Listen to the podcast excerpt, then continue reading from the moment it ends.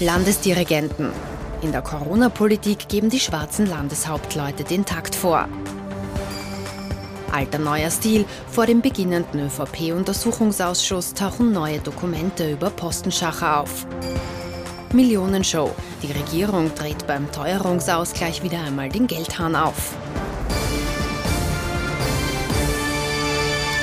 Ich wünsche Ihnen einen angenehmen Sonntagabend. Ich freue mich, dass Sie wieder mit dabei sind. Unser politischer Wochenrückblick am Sonntagabend.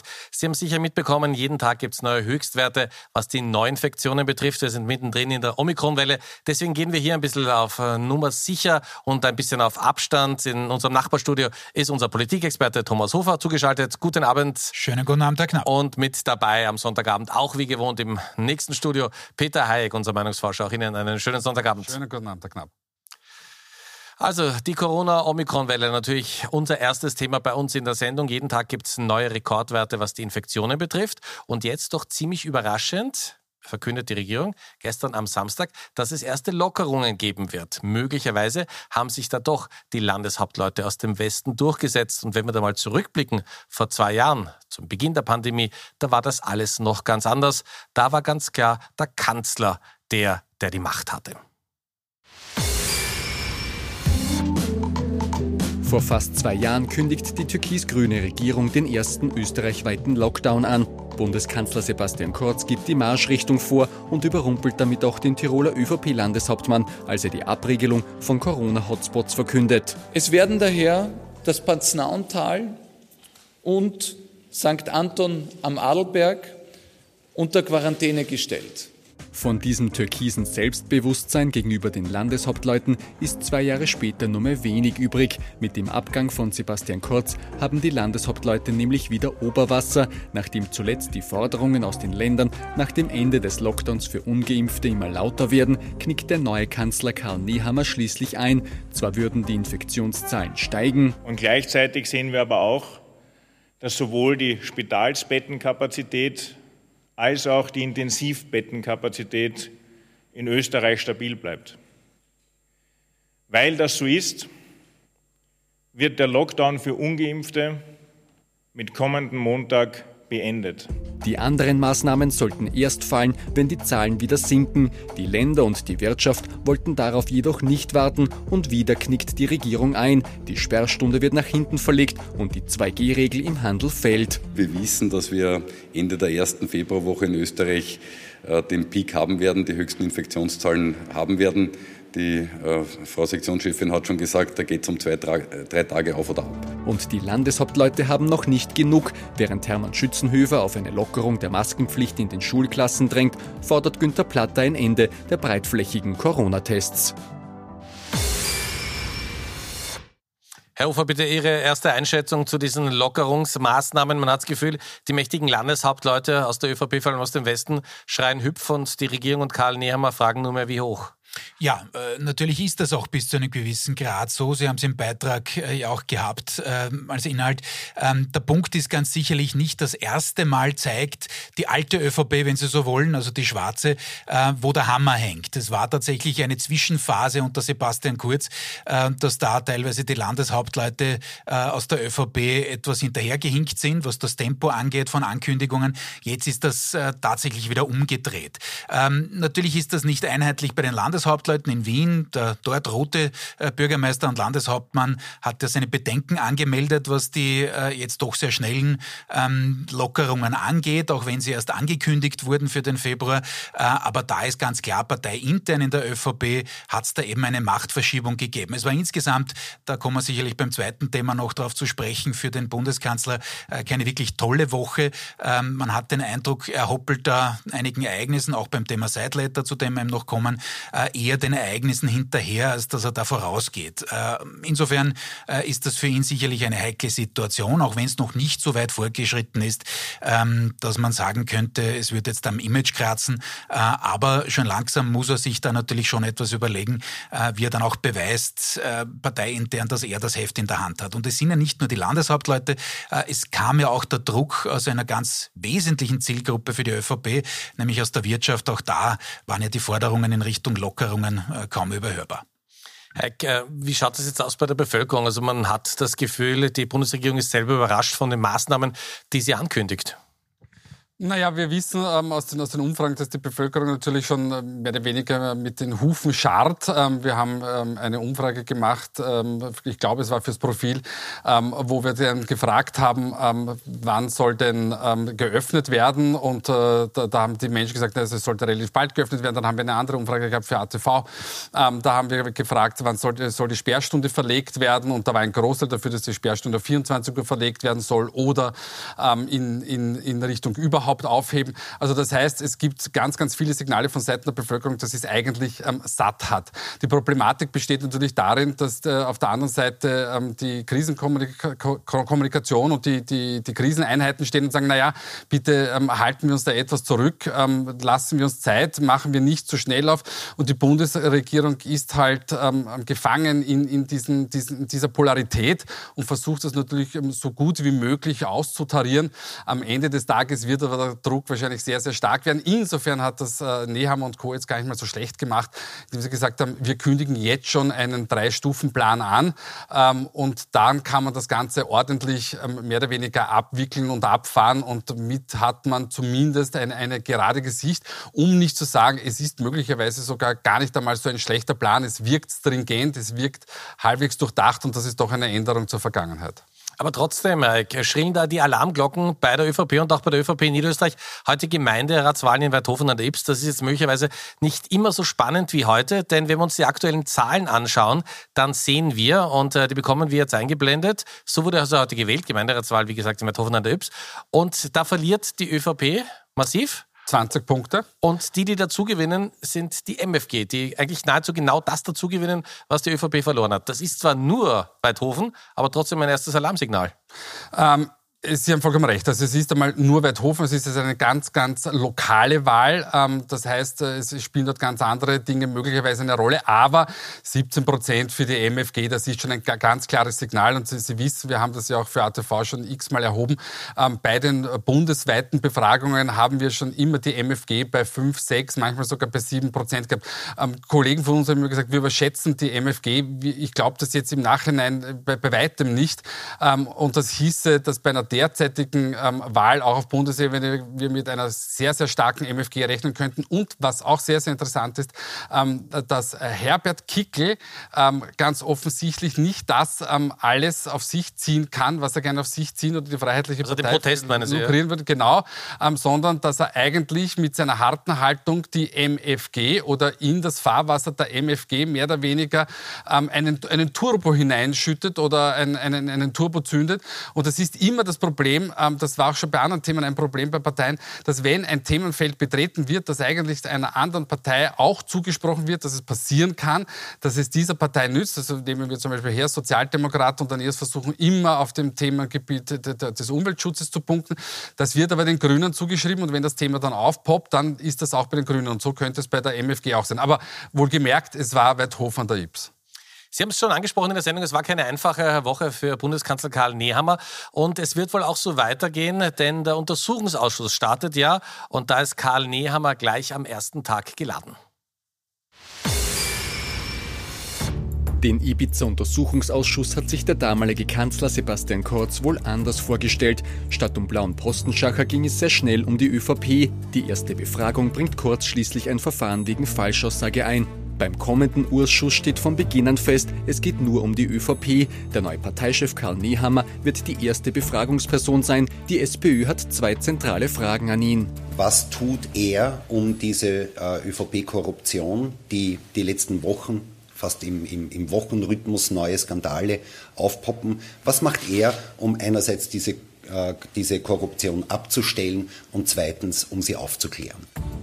Für die NEOS steht dahinter ein großes ÖVP-System. Überschreiten von Wahlkampfkostenobergrenzen, Umfragenmanipulation, dadurch unfaires Verzerren bei Wahlen, verdeckte Parteienfinanzierung, den Umgang mit der vierten Macht im Staate, sei es unter Druck setzen, sei es hier auf Angebote positiv reagieren, Inseratenkorruption, Postenschacher, Vergabe von Aufträgen an Freundeln. Und die Munition für den Ausschuss wird scheinbar täglich mehr. Am Mittwoch veröffentlicht das Finanzministerium eine 150.000 Euro teure Studie, die unter anderem die kuriose Frage klären sollte, welchen Tieren Österreichs Spitzenpolitiker ähneln. Das Ergebnis war, Sebastian Kurz ist ein Delfin, Hans-Peter Doskozil ein Wildschwein und Heinz-Christian Strache eine Klapperschlange. Aber auch bislang geheime Sideletter zum Koalitionsprogramm werden bekannt in denen die ÖVP zuerst mit dem blauen und dann mit dem grünen Koalitionspartner die Posten in der Republik aufteilt. Völlig normal, sagt der heutige Bundeskanzler dazu. Es ist ein System, das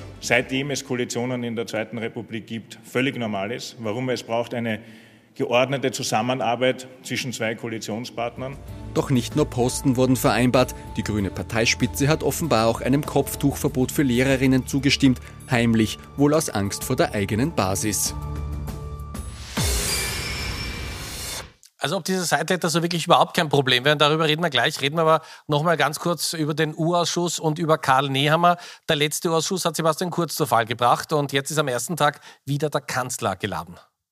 Ja, äh, das ist jetzt nicht überraschend. Das war schon klar, dass die Opposition äh, das darauf auch anlegen wird, dass man versucht, äh, aufgrund der Tatsache, dass natürlich die Hauptakteure des letzten Urausschusses, nämlich Sebastian Kurz, Gernot Blümel, abgegangen sind und man vermeinen oder vermeintlich glauben könnte, dass dadurch ein bisschen Fahrt draußen ist, dass man da natürlich versucht, sofort Querverbindungen in Richtung der aktuellen ÖVP-Regierungsmannschaft und natürlich auch des Kanzlers zu, zu ziehen. Äh, das ist völlig klar von Seiten der Opposition und äh, das, was man jetzt schon sieht an Vorbereitungsarbeiten, das lässt durchaus erahnen, dass das wiederum ein, ein sehr emotionaler Ausschuss werden wird, äh, wo ganz sicherlich alle die Klasse-Handschuhe relativ bald ablegen werden. Ähm, das wird auch eine Belastung für die Koalition, zusätzlich zu dem, was wir jetzt dann gleich diskutieren, was diese Sideletters angeht. Ähm, aber es ist natürlich eben, und so habe ich es am Anfang auch gemeint, eine weitere Drucksituation für Karl Nehammer. Und ganz kurz noch zum vorigen Beitrag äh, oder zur vorigen Diskussion, was der Kollege Hayek äh, durchanalysiert hat. Es ist ja nicht nur Weidhofens. Schauen Sie sich an, äh, wie zum Beispiel da Stichwahlen in Oberösterreich ausgegangen sind, nachdem eben äh, Kurz damals zur Seite getreten ist. Äh, also das ist schon eine Krisensituation für die ÖVP. Und jetzt war es in Weidhofen zwar so, dass sich der FPÖ-Kandidat auch äh, selber noch ins Out geschossen hat, aber das ist schon eine strukturelle Geschichte, die man eben nicht nur mit der lokalen Ebene erklären kann, sondern das ist schon mehr als das. Herr Eick, noch einmal kurz zurück zum U-Ausschuss und zur Situation für die ÖVP und zur Situation für Karl Nehammer. Jetzt versuchen wir so ein bisschen die Geschichte zu erzählen. Naja, das ist die äh, türkise Partie, das ist die Sebastian Kurz Partie. Mit denen haben wir eigentlich gar nicht so viel zu tun. Kommt man damit überhaupt durch? Das wird der Untersuchungsausschuss zeigen. Also wenn ähm, Karl Nehammer und, und, auch alle anderen, die geladen sind von der ÖVP oder ähm, aus dem engeren Umfeld von Karl Nehammer geladen sind, dann ähm, wird er wahrscheinlich darauf zumindest nicht pochen, aber er wird natürlich die, die Linie so legen, dass das mit der derzeitigen Führungsmannschaft nichts zu tun hat. Und wenn er das plausibel darlegen kann, ähm, warum soll ihm das nicht gelingen? Ähm, die Frage ist äh, tatsächlich auch ein bisschen anders gelagert. Ähm, die, die, Frage ist nämlich, inwieweit kommen jetzt plötzlich die Grünen in die Ziehung durch den Sideletter? Ähm, und das Problem, das dann daraus entsteht, ist wiederum ein, ein Rückblick oder ein, ein Rückwirken auf die gesamte Wählerschaft, die dann natürlich zu der Ansicht kommt, ja, die sind alle gleich, weil ähm, jeder macht offensichtlich so einen Sideletter, der geheim ist, ähm, äh, wo dann Dinge auch drinnen stehen, die nicht nur dem Zusammenwirken dienen sollen, nämlich dass man sagt, na gut, dieser oder jene Posten muss durch die Regierung besetzt werden oder durch den Nationalrat besetzt werden und dementsprechend bekommt das Nominierungsrecht der eine oder andere Partner, sondern da stehen eben, wie gesagt, äh, ganz andere Dinge dann auch drinnen, wie eben ein Jungteam, also ein Abgleich zwischen Themen wie jetzt eben ähm, um das Kopftuchverbot. Und auf der anderen Seite steht äh, die, die ORF-Frage. Und all diese ähm, äh, Themen und all diese Diskussionen hinterlassen natürlich bei der Bevölkerung ein, ein horribles Bild. Und äh, die, die, Frage ist, wie lang bleibt ähm, diese Regierung ähm, so stabil, wie sie derzeit gerade noch ist? Und das ist eigentlich die Hauptfrage im Untersuchungsausschuss und gar nicht mehr so sehr die Schmidt-Chats, die werden natürlich auch noch Staub aufwirbeln, aber die, jetzt ist die, die neue Regierung oder die, die, die Regierung mit einem neuen Bundeskanzler im Fokus.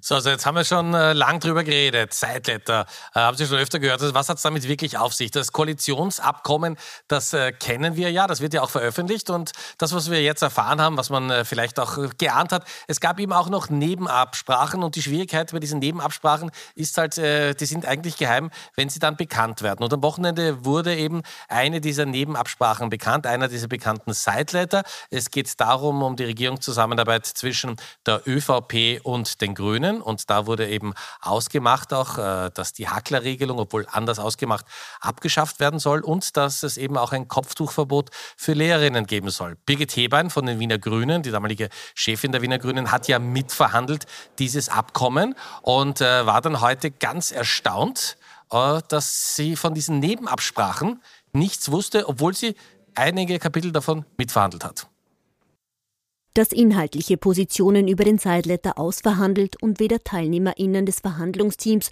noch den Delegierten des Bundeskongresses vorgelegt wurden, ist irritierend. So, Erik, was äh, hat das jetzt für eine Sprengkraft auch für die Grünen? Also die Grünen, die sich immer so als wir sind moralisch korrekt, wir wissen, was man darf und was man nicht darf. Wir erinnern uns an die Wahlplakate, ja? sie können uns nicht kaufen, sie können uns nur wählen. Ja? Was bedeutet das jetzt, wenn das in der Öffentlichkeit bekannt wird? Und das bedeutet es auch für die Grünen intern, weil das wurde ja am Bundeskongress nicht diskutiert. Naja, ähm, es ist relativ einfach. Es ist natürlich ähm, für die breite Wählerschaft natürlich äh, sehr ernüchternd, denn, das muss man schon sagen, die Grünen haben 30 Jahre in Opposition die Moralkeule geschwungen und sind jetzt selbst in dieser Situation. Ähm, das Problem ist aber bei, bei, nahezu jeder Partei dasselbe. Ich bin in Opposition, ich bin in, in der Kritikerposition, ich, ich, kann austeilen ähm, und dann komme ich in Regierungsverantwortung und dann kommt einfach die normative Kraft des Faktischen zu tragen. Ich muss mir gewisse Dinge ausverhandeln ausverhandeln und ausdealen. Wo liegt die wirkliche Problematik bei diesen Sachen? Dass es eben Seitleiter gibt, die geheim sind. Und in Zeiten wie diesen, ähm, mit der Digitalisierung, mit Whistleblowern etc. etc., ähm, geht eigentlich nur noch eine transparente Vorgehensweise. Das heißt, eigentlich müsste die nächste Regierung hergehen und sagen, ähm, wir haben uns noch auf folgende Dinge geeinigt. Ähm, diese Dinge sind ähm, von, der, ähm, ähm, von der Regierung zu bestimmen und dementsprechend werden wir so vorgehen. Kollege Hofer wird möglicherweise sagen, na ja, das ist vielleicht ein bisschen gar weit gegriffen, ähm, aber ich glaube, dass man am Ende des Tages ähm, nur noch so durchkommt, denn alles andere ist äh, in, in Zeiten wie diesen Makulatur. Ja, da fragen wir gleich, also im Nachbarstudio. Herr Hofer, äh, kommen die Grünen damit durch? Äh, wird das parteiintern ein Problem und hält die Regierung das aus? Also Sie kommen natürlich nicht damit durch. Jetzt mal parteiintern zur Regierung komme ich dann gleich. Äh, man versucht jetzt den Spin von grüner Seite, dass man sagt, naja, ist ja klar, woher das kommt, dieser Sideletter, das hat jetzt äh, das Kurzlager gespielt, das ist auch dem Herrn Nehammer nicht recht. Äh, das mag schon so sein, ich weiß es nicht genau, aber yes. gibt es eine gewisse Möglichkeit dafür. Aber, und das macht es nicht besser für die Grünen, das, was übrig bleibt an der grünen Basis ist, wir sind nicht besser als die anderen. Es sind zwar jetzt äh, diese massiven Vorwürfe, Vorwürfe, vor allem von SPÖ und FPÖ-Seite, nicht wirklich glaubwürdig, denn die haben das schon ähnlich gemacht, als sie selber in Regierungsverantwortung waren. Aber bei den Grünen geht es ja nicht nur um die Posten. Ja, da sind immerhin nicht die Namen dabei gewesen, wie beim auch jetzt publik gewordenen Sideletter der türkis-blauen Regierung ähm, aus 2017. Ähm, aber es ist ganz klar, eben diese Verknüpfung, auch wenn sie nicht äh, nebeneinander steht, zwischen, okay, wer kriegt was im ORF, Stiftungsrat etc. Äh, und dafür bringt einmal die ÖVP ihr Thema ähm, Kopftuchverbot für Lehrerinnen unter, na, das ist schon eine, eine, einigermaßen Sprengkraft. Das muss man einfach sagen.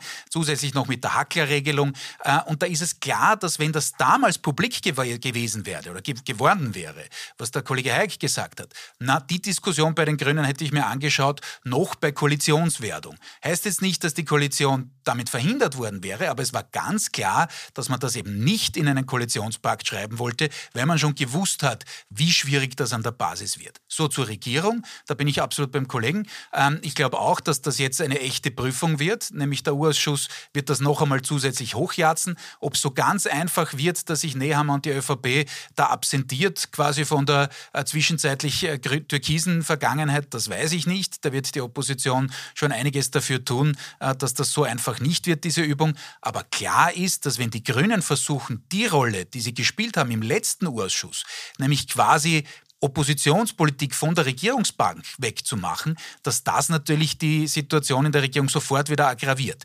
Beide wollen jetzt keine Neuwahlen, aber Stichwort Zeitleiter, Stichwort das, was da jetzt im Ausschuss kommt. Die Prüfung wird jetzt schon relativ hart, ob das wirklich so stabil ist, wie es natürlich beide Seiten derzeit äh, uns quasi täglich erzählen. Die Regierung hat in dieser Woche aber ein Versprechen gehalten. Sie erinnern sich zu Beginn der Corona-Krise, koste es, was es wolle. Das hat auch in dieser Woche wieder gegolten und die Regierung hat den Geldhahn ganz ordentlich aufgedreht.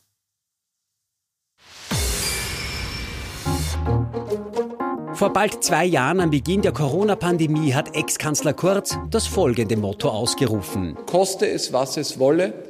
Und an die Ansage seines ehemaligen Chefs hält sich auch der jetzige ÖVP-Regierungschef Karl Nehammer. Das zeigt auch die jüngste Vergangenheit. Erst Mitte Jänner wird die 1 Milliarden schwere Impflotterie vorgestellt. Und diese Woche Freitag wird dann wegen der momentan explodierenden Energiekosten das Projekt Teuerungsausgleich geschnürt. Wir reden hier von einem Volumen von 1,7 Milliarden Euro. Bereits im Dezember hat es Zahlungen für besonders bedürftige Menschen gegeben. Diese 150 Euro werden aufgrund der inzwischen weiter äh, angestiegenen Preise ähm, nun auf 300 Euro aufgestockt und äh, rund 600.000 äh, besonders betroffene Haushalte erleben hier eine Entlastung. Und zusätzlich erhält jeder Haushalt, ausgenommen Haushalte mit sehr hohem Einkommen, einen Energiekostenausgleich von noch einmal 150 Euro. Also Herr Eicker, die Regierung dreht den Geldhahn ganz ordentlich auf. Ähm, Gibt es da möglicherweise auch Angst, weil viele vielleicht Richtung Frankreich schauen, wenn wir uns überlegen, die Gelbwesten, was da für Proteste waren und welche Sorge da die Regierung hatte? Gibt es deswegen diese Zuschüsse? Naja, ähm, die, wir, wir, Österreicherinnen und Österreicher neigen nicht zum äh, äh, revolutionären Pathos äh, wie, wie, die Franzosen. Ähm, dementsprechend, glaube ich, können wir uns hier zurücknehmen. Ähm, die, die, die, Menschen äh, gehen auf die Straße, sie demonstrieren, ähm, aber dass es zu, zu solchen Ausschreitungen kommt und und zu solchen Movements politischen, das ist in Österreich doch eher nicht die Allgemeinheit und dementsprechend ähm, glaube ich nicht, dass es dazu kommen wird. Herr Hofer, ist es die angespannte innenpolitische Lage, Seitleiter und so weiter und so weiter, äh, dass jetzt eine Beruhigungspille mal schnell verabreicht werden muss mit viel Geld? Ja, natürlich ist das so. Und das ist ja nicht das erste Mal, wie Sie es richtig erwähnt haben im Beitrag. Äh, da sind fortgesetzt jetzt Milliardenbeträge, wo auch der neue Finanzminister Vorarlberger, der immer sagt, er schaut äh, zuerst einmal aufs Geld, äh, wo, wo das Geld offensichtlich abgeschafft ist. Und natürlich versucht man da auch, und auch hier ist man in der Defensive, Stichwort Teuerung, äh, gerade Energiepreise, versucht man irgendwie der Bevölkerung ähm, zu insinuieren, dass das irgendwie eh im Griff ist und dass man da eh gegensteuert. Das ist natürlich eher ein ähm, heißer Tropfen oder ein Tropfen auf den heißen Stein, Verzeihung. Ähm, also ich glaube nicht, dass es nachhaltig hilft, aber die Regierung versucht halt händeringend, da irgendwas auf den Tisch zu legen. Äh, ich habe mit äh, Thomas Hof und Peter Eick vor der Sendung telefoniert und beide haben mir gesagt, äh, heute brauche ich für Top und Flop ein bisschen länger. Also nehmen wir uns die Zeit, ja. Zweieinhalb Minuten, wie gewohnt. Wir haben Thomas Hof und Peter Eick, wir haben die beiden Herren getrennt voneinander, sind nicht so getrennt im Studio, gefragt, wer in dieser Woche besonders positiv aufgefallen ist und wer es hätte durchaus besser machen können. Na bitte, da gibt es eine Menge zu erklären, wer immer beginnen möchte. Ich, be ich beginne, ja? ich versuche es aber wirklich schnell zu machen. Das Finanzministerium Flop aus meiner Sicht in dieser Woche. Wir haben es eigentlich zu wenig besprochen heute in den Beiträgen aufregen, aber jetzt kommt es halt nach. Äh, die Studien, äh, diese sogenannten Studien, äh, die Tiervergleiche etc., ist absolut abartig und wie gesagt, trägt bei zu dieser Verdrossenheit, dass die Leute nicht sagen, na wenn sogar das Finanzministerium, das bei uns, wenn wir Steuern zahlen, genau darauf schaut, dass das alles passt, zu Recht, selber so umgeht mit Geld, geht gar nicht. Deswegen Flop der Woche. Top der Woche gibt es zwei. Einerseits der israelische Außenminister mit einer wirklich sehr, sehr beeindruckenden Rede in Mauthausen, auch diesen ähm, Gedenktag in Richtung Auschwitz gab es äh, ja diese Woche. Das war sehr, sehr eindrücklich. Und äh, Frau Edstadler, warum ähm, die Verfassungsministerin ist auf einen äh, schlüpfrig, also antifeministischen, eigentlich sexistischen, muss man sagen, ähm, Ausdruck hat sie sehr souverän reagiert, indem sie den betreffenden jungen Mann, der das über TikTok geäußert hat, eingeladen hat ins Kanzleramt. Äh, ob er dabei war, weiß ich nicht, aber 100 sind zumindest äh, dorthin gefolgt und haben sich dort eine Impfung geholt. Also deswegen äh, quasi den Split beim Top. Okay, Herr Hayek, Ihnen bleibt eine Minute, doppelt so viel Na, wie sonst. Un unglaublich. Genießen Sie es, ja? Also, ähm, äh, Top der Woche ist der, der, der, alte und neue italienische äh, Präsident Mattarella, der sich äh, bereit erklärt hat, gegen die Usancen ähm, ähm, weiterzumachen, für eine weitere Periode zu kandidieren. Das ist ähm, zwar ähm, vollkommen legal und in der Verfassungsnorm, aber eigentlich nicht Usus gewesen. Aber weil es eben diese Verwerfungen äh, gegeben hatte zwischen den Parteien, hat er gesagt, na gut, dann macht das nochmal. Also er stellt sich in den Dienst der Sache, da könnten sich viele Politikerinnen und Politiker europaweit etwas abschauen. Flop der Woche sind diesmal die österreichischen Medien. Warum? Ähm, die, die Berichterstattung über die, die Affäre Beinschab, da haben sich die Medien, und das verstehe ich bis zu einem gewissen Grad, auf Dingen aufgehängt, die zwar witzig sind, wie das Eichhörnchen äh, Sebastian Kurz oder das Wildschwein ähm, Hans-Peter Doskozil, aber das waren ähm, Methodenvorgänge, die vollkommen zulässig sind. Ähm, genauso hat man sich über Fragestellungen mokiert, die auch zulässig sind, aber hat das tatsächliche Thema dann eigentlich eher äh, unterbeleuchtet, nämlich warum wurden diese Fragen gestellt? Also gab es dafür einen Grund und B, welche Handlungsableitungen gab es? Und wenn es denn Chats gibt, die bestätigen, dass es eben eine bezahlte Studie für die äh, ÖVP war, na, dann hätte man darauf Bezug nehmen müssen. Also das heißt, ein Aufruf an die österreichischen Medien, man sollte sich auf jene Punkte konzentrieren, die wirklich von Relevanz sind und nicht die, die einen Kalauer kreieren. Meine Herren, herzlichen Dank. Ich darf mich bei Ihnen fürs Zuschauen bedanken. Kommen Sie gut durch die Woche. Wir sehen uns in sieben Tagen wieder. Kollege Wolfgang Schiefer meldet sich jetzt gleich nochmal mit den wichtigsten Meldungen des Tages im Überblick. Schönen Sonntagabend noch. Auf Wiedersehen.